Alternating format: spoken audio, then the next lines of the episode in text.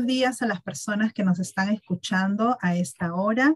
Eh, el día de hoy vamos a hablar de dos temas muy importantes que eh, son de preocupación actual en nuestro país y nos acompaña el doctor Víctor Suárez, jefe del Instituto Nacional de Salud del Ministerio de Salud, con quien vamos a conversar de dos temas. Del inicio de la cuarta ola, que ya, de la cuarta ola del COVID-19, que ya ha sido anunciado por el propio ministro de Salud, y del primer caso detectado en Perú de viruela del mono. Doctor Suárez, bienvenido y muchas gracias por atendernos. Eh, muchas gracias a ustedes. Buenos días. La primera pregunta, doctor, que quiero plantearle es respecto al inicio de la cuarta ola del COVID-19. Eh, se ha detectado, bueno, se ha dado ya eh, eh, oficialmente, se ha dicho que este, esta cuarta ola, que ya estábamos, todos sabíamos que iba a llegar en cualquier momento, ya se inició. ¿Qué significa, doctor, el inicio de la cuarta ola? ¿Significa que estamos entrando a una em, alta tasa de contagios, de hospitalizaciones? ¿Cuáles son los indicadores que nos dicen que ya estamos empezando esta cuarta ola? Sí, básicamente lo que nos está diciendo es que ha empezado una alta transmisión de la enfermedad en la comunidad.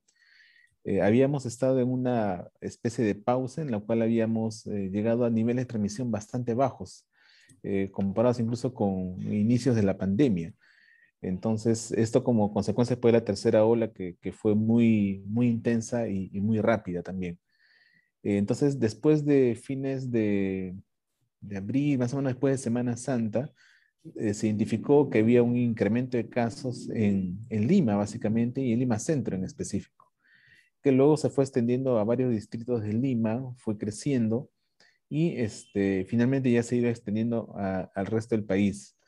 Entonces nosotros tenemos un, indicador que es la positividad de las pruebas de diagnóstico. ¿no? Es decir, de cada 100 casos que tomamos una muestra, ¿cuántos salen positivos? ¿Qué proporción? Entonces, eso es lo que le llamamos la positividad y nos habíamos puesto como umbral 5%, eh, porque digamos que el OMS toma ese criterio para decir si está o no está controlada la transmisión de una pandemia, entre otros criterios más, ¿no? Pero ese es uno de ellos. Entonces lo que hemos visto ya en las últimas, eh, en la última semana es que efectivamente ya hemos eh, pasado el 5% de la positividad en las pruebas de diagnóstico para COVID, y cuando vemos el número de casos y, efectivamente el, el, el número ha aumentado eh, ya no solo en Lima, como habíamos estado observando, sino también en, varias regiones del país. En este momento, ahora lo que vemos es casos diagnosticados. No vemos todavía... Hospitalizaciones no. Así es, todavía no vemos un aumento de hospitalizaciones, tampoco vemos un aumento en las defunciones, lo cual no significa que, no vaya a haber, ¿no? Eh, estamos en el inicio, eh, van a haber muchos más casos probablemente más adelante, en las semanas siguientes, y eso puede conllevar un aumento en las hospitalizaciones y esperamos que en menor medida que en epidemias, eh, que en olas anteriores eh, en cuanto a defunciones, ¿no? Y, y en ese rol la, la, vacunación es muy importante. Claro, es, a eso iba mi pregunta. ¿Por qué nos estamos, o sea, por qué, es, por qué este rebrote de casos? Eh, bueno, ya, ya se había, habían alertado ustedes que este, había bajos índices de vacunación, pero es principalmente por esto, doctor, o además también la gente está, digamos, relajando un poco las medidas de protección, como el uso de la mascarilla. Sí, usualmente estos fenómenos son multicausales, ¿no? Son varios eh, factores que se van sumando. E, es posible que debido a una muy baja transmisión, a muy pocos casos, ya habíamos perdido la sensación de, riesgo, digamos.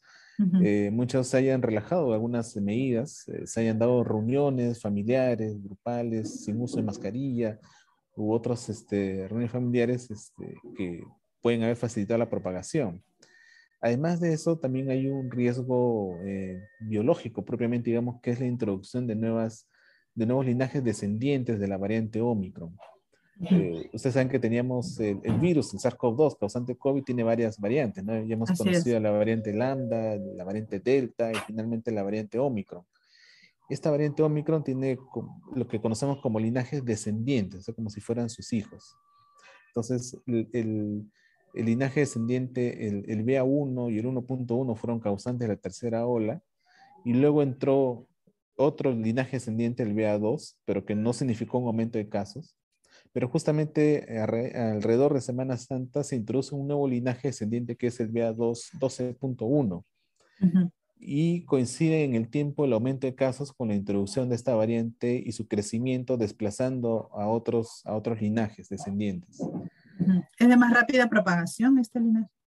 Sí, en comparación con BA1, tiene una mayor capacidad de transmitirse que la BA1. Pero el otro fenómeno que luego ha ocurrido es que eh, más o menos en la quincena de mayo eh, también ha entrado al país otros linajes descendientes, que son los que conocemos como BA4 y BA5 los cuales también han empezado a aumentar su frecuencia y a desplazar a otros linajes. Y estos BA4 y BA5, especialmente esta última, la BA5, eh, es la que tiene el mayor riesgo de transmisibilidad. Es más, eh, sucede el fenómeno que le conocemos como e-, evasión inmune, que estando la persona con anticuerpos por la infección previa que ha tenido con BA1 probablemente, o incluso por un antecedente de vacuna, de todas maneras puede infectarse con, con BA5, ¿no? Y esto es lo que eh, preocupa a todo el mundo en general, porque la presencia de, este nuevo linaje descendiente eh, se va a transformar en un eh, mayor número de casos por esta capacidad de evasión inmune que tiene.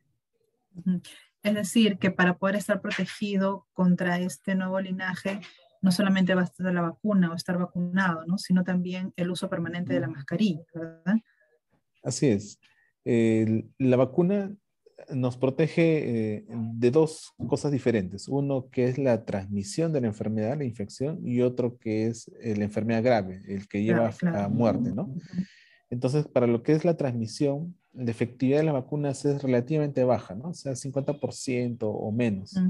Entonces, para controlar la transmisión, necesitamos no solo la vacuna, sino también el uso de las mascarillas necesariamente.